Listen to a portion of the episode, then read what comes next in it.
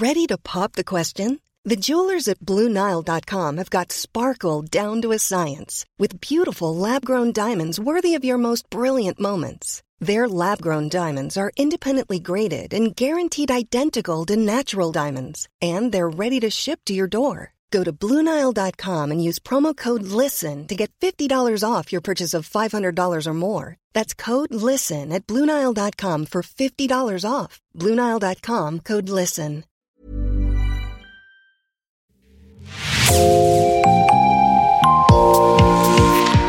Bonjour et bienvenue dans Podcasting, l'actu dans la poche, le podcast quotidien d'actualité du Grand Sud-Ouest. Chaque jour, suivez-nous à la découverte de l'information régionale avec les journalistes et chroniqueurs du territoire. Je m'appelle Jean Berthelot de Lagleté. Nous ouvrons aujourd'hui un épisode en deux parties. La première est celle que vous êtes en train d'écouter. Le second volet sera diffusé demain. Ce double épisode est consacré à un livre qui est paru le 24 mars aux éditions Robert Laffont. Il s'appelle Au nom de la race et il est coécrit par deux journalistes originaires du Sud-Ouest. Bonjour Delphine Marion Boule. Bonjour. Et bonjour Valentin Paco. Bonjour. Delphine, vous êtes journaliste pour la radio, vous avez été formé chez nos partenaires de l'Institut de journalisme de Bordeaux-Aquitaine. Valentin, vous êtes journaliste pour le journal de l'île de la Réunion. Vous aviez infiltré en 2017 la section marseillaise de l'Action française. C'était pour le mensuel Le Ravi. Delphine, vous vous intéressez en particulier à l'usage des réseaux sociaux par l'extrême droite lors de la dernière élection présidentielle. Avant d'en venir à votre livre lui-même, l'un comme l'autre, pourquoi vous intéressez-vous à cette mouvance celle de l'extrême droite tout particulièrement? Euh, parce que c'est une ouverture d'esprit de s'intéresser à, ce qui nous est, le plus opposé finalement. Euh, et c'était un constat aussi quand j'étais étudiant. Je suis arrivée dans une ville euh, qui s'appelle Perpignan où le Front National était extrêmement fort par rapport à la ville dont j'étais originaire. Donc j'ai eu de la curiosité pour comprendre comment à trois heures d'écart on pouvait basculer de 10% à 40% à peu près de vote pour l'extrême droite. Donc je suis rentrée par la petite porte d'abord en m'intéressant au FN et puis progressivement, je me suis intéressée à ce qu'il le compose. Et puis de petit à petit pas, je suis allée vers euh, les marges, les groupuscules, et, euh, et, effectivement comprendre un phénomène qui est certes une marge de la société, euh, mais qui aussi bah, souligne les débats de fond. Et on le voit aujourd'hui, on a des candidats. Marine Le Pen frôle les 20%, Éric Zemmour est aux alentours des 10%. Donc c'est 30% de l'électorat qui aujourd'hui est prêt à voter pour des idées qui composent ce qu'on appelle l'extrême droite me concernant, c'est un peu plus personnel. En fait, j'ai simplement été euh, toujours plus intéressé par euh, les marges, les radicalités. Au niveau professionnel, j'ai toujours été plus intéressé par aller voir tout simplement les gens euh, qui ne pensaient pas du tout ce que moi je pensais. sinon, je m'emmerde, en fait, pour parler un peu un peu crûment. Et, en fait, c'était pas spécialement l'extrême droite, c'était donc les marges. Et il se trouve qu'en 2017 euh, j'avais envie de faire un reportage en immersion, euh, en long cours, passer deux trois mois avec des, des, mouvements radicaux et raconter justement ces militants euh, qui euh, sont généralement loin en fait de, de, de, la personne lambda ou du militant lambda. Et j'ai suivi en fait simplement l'actualité. On était en mai 2017 quand je me demandais si j'allais faire ça avec l'Action française ou avec euh, un groupuscule qui venait d'émerger à l'extrême gauche.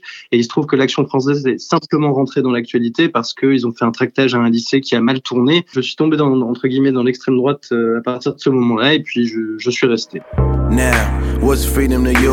Let's talk about it. Take a minute, think it through. I'm all about it, but the concept seems new. The coppers still shoot us down on Channel 5 News, lock us up for anything we do to pay dues. Some of us walk while some stay snooze. Zombies walking around tripping over issues. The knowledge is official, but it's often misused. America, my masseuse, massaging my back, trying to act like she ain't gonna do me like Pratt. Geronimo, take a leap and lay flat. I'm down to go for my message to spread across the map. Holy cross on my back got a bullseye on it. I gotta get stoned to fulfill my moment. Impress my oppressor, suppress the opponent. Chanting my ancestor, he wouldn't condone it. In search of the hidden components, so you would notice if you took notice, but you're too nosy. Time to wake up, won't you come and smell the hot coffee? Stick your noses in the wrong places, wonder you're OD. I swear the whole world on me, I'm nothing closer to on me. If you never knew me, then it's just too late to be homies. Homie, say fuck what you told me. I'm riding out by my lonely, waiting for the day the big homie take these chains off me.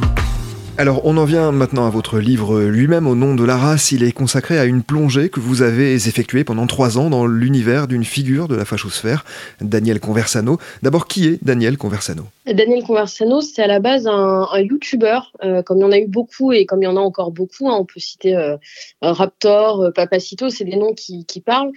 Conversano, c'est un YouTuber avant tout et c'est aussi dans son parcours quelqu'un d'assez symbolique. C'est quelqu'un qui vient d'une famille à gauche, très clairement. C'est quelqu'un qui fait des études de philosophie, donc il n'a pas du tout, on va dire, le, parcours qu'on voit typiquement à l'extrême droite.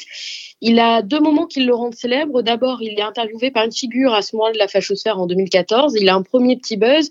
Et puis surtout, ce qui le rend vraiment célèbre, c'est en 2016, en décembre, euh, il, va il va affronter Alain Soral. Alain Soral va le frapper à plusieurs reprises.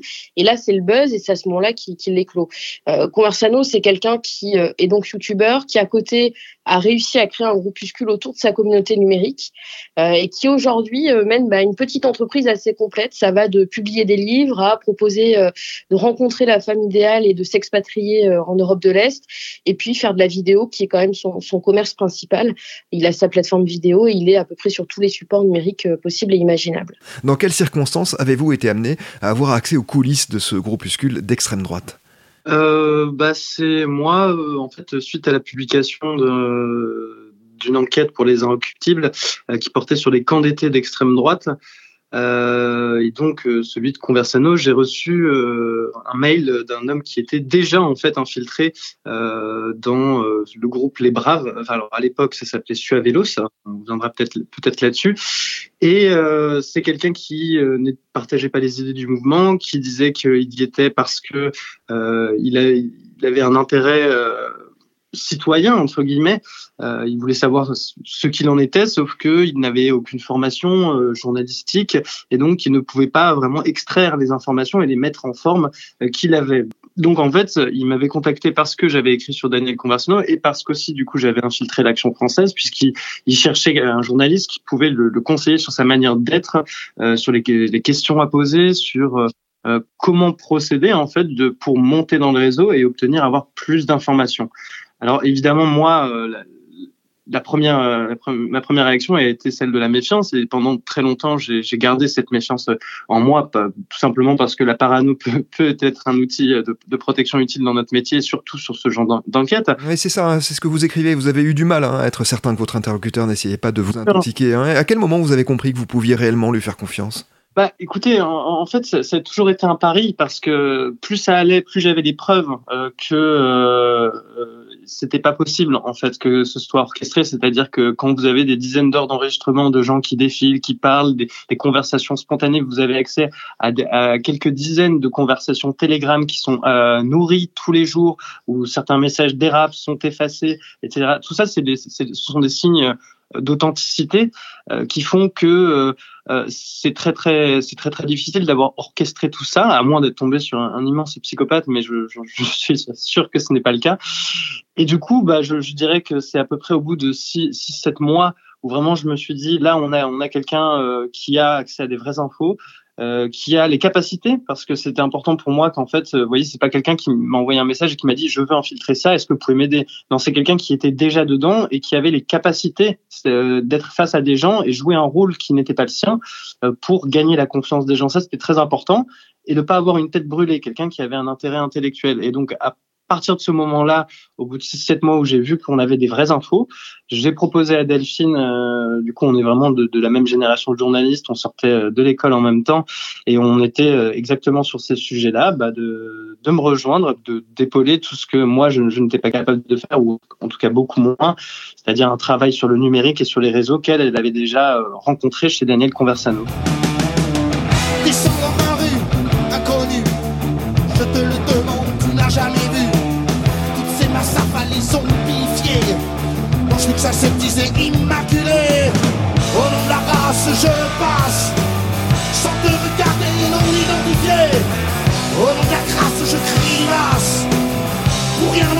Ma place, ma place Dans votre livre, vous évoquez le terme de rhizome pour parler de l'écosystème mis en place par Daniel Conversano. Les ressources numériques tiennent une place essentielle hein, dans la vie de ce rhizome. ah ben, c'est même euh, la base, hein, parce que l'histoire de ce groupe-là, euh, c'est à la base, c'est Suavelos, c'est un média de la fachosphère. Euh, ça devient une petite communauté numérique. Et puis, ces gens-là, finalement, finissent par se rencontrer dans la vraie vie autour d'une personne qu'ils apprécient, qui est Daniel Conversano. Donc, déjà, de base, c'est un groupe qui est né, en fait, sur Internet. Euh, et ensuite, qui se concrétise. C'est un parfait exemple de ce qui est capable de faire la fachosphère. C'est-à-dire que on a bien sûr des réseaux euh, principaux, on a YouTube, on a euh, euh, WhatsApp, Telegram, tous ces, réseaux que tout le monde connaît. Et puis, on a un deuxième niveau qui sont des réseaux un peu plus cachés ou moins usités par le grand public. et ce qu'on constate au fil des mois pendant les, trois ans qu'on infiltre, c'est qu'à chaque fois qu'un nouveau réseau social apparaît, tout de suite, ils vont dessus. C'est systématique, donc c'est vraiment un exemple parfait de la fachosphère en ce sens que l'extrême droite non seulement est toujours première sur les questions numériques, mais surtout surtout cherche à occuper l'espace. C'est presque plus une occupation de l'espace finalement euh, qu'une volonté idéologique propre finalement. Autour de Conversano et donc de la vie numérique de son mouvement, les termes que l'on emploie pour qualifier les combats menés sont ceux que l'on retrouve chez certains candidats euh, d'extrême droite comme Le Pen ou Zemmour, en particulier celui de grand remplacement. Je propose que l'on s'y arrête car il me paraît symbolique d'un phénomène fantasmé, largement repris par la presse d'extrême droite comme valeurs actuelles. D'où vient-il et comment est-il devenu l'un des symboles de ce combat? Alors, le, grand remplacement, on l'attribue souvent euh, à Renaud Camus. Hein. C'est un, écrivain et c'est un penseur aujourd'hui qui est euh, euh, une grande figure de l'extrême droite française. le grand remplacement, si on, résume, c'est l'idée qu'il y aurait un remplacement volontaire par l'afflux de migrants pour mettre finalement pour coloniser la France. mais en fait, les racines du grand remplacement, c'est même à la, au lendemain de la Seconde Guerre mondiale, l'idée qu'il y a un grand complot, non pas des élites, mais des juifs. Il faut dire le mot. C'est vraiment une une, une remise à une, théorie antisémite en fait euh, qui émerge dans les milieux de ceux qui ont participé à la Seconde Guerre mondiale, à la collaboration, qui en, en ont réchappé. C'est l'idée qu'il y a un grand complot juif mondial euh, pour créer des peuples bâtardisés finalement, euh, qui seraient facilement capables d'être soumis à une domination mondiale. Voilà, c'est le grand complot juif, c'est une réminiscence du grand complot juif.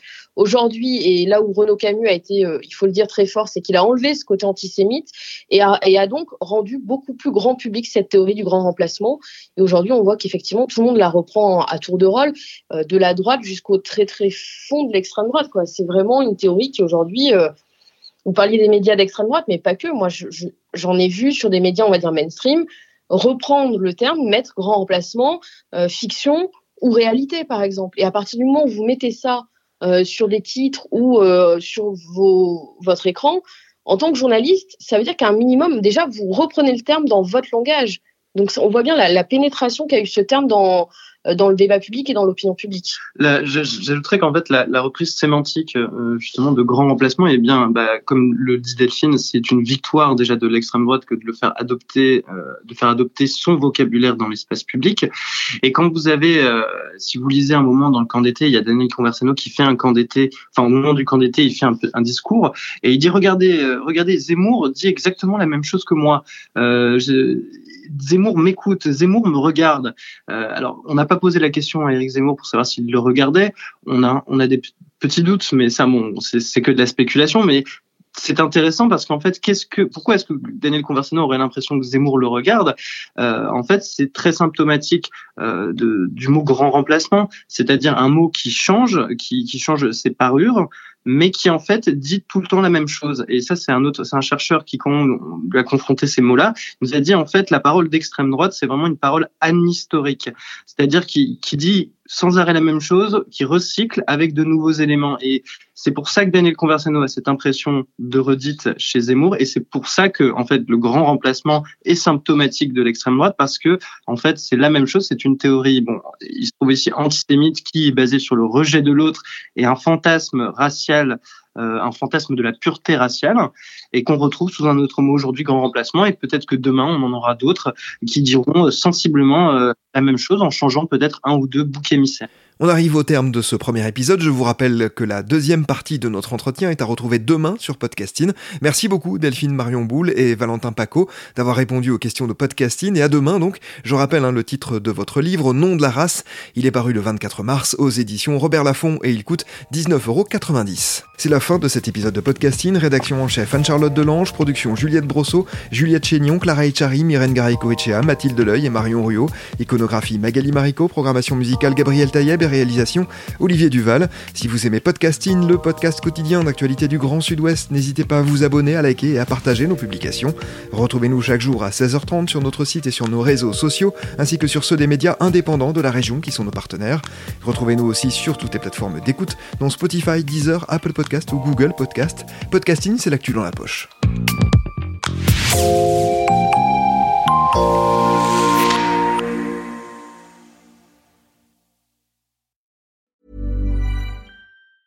Hi, I'm Daniel, founder of Pretty Litter. Did you know cats tend to hide symptoms of sickness and pain? I learned this the hard way after losing my cat, Gingy. So I created Pretty Litter, a health monitoring litter that helps detect early signs of illness by changing colors, saving you money and potentially your cat's life. Pretty Litter is veterinarian developed, and it's the easiest way to keep tabs on your fur baby's health right at home. Go to prettylitter.com and use code ACAST for 20% off your first order and a free cat toy. Terms and conditions apply. See site for details.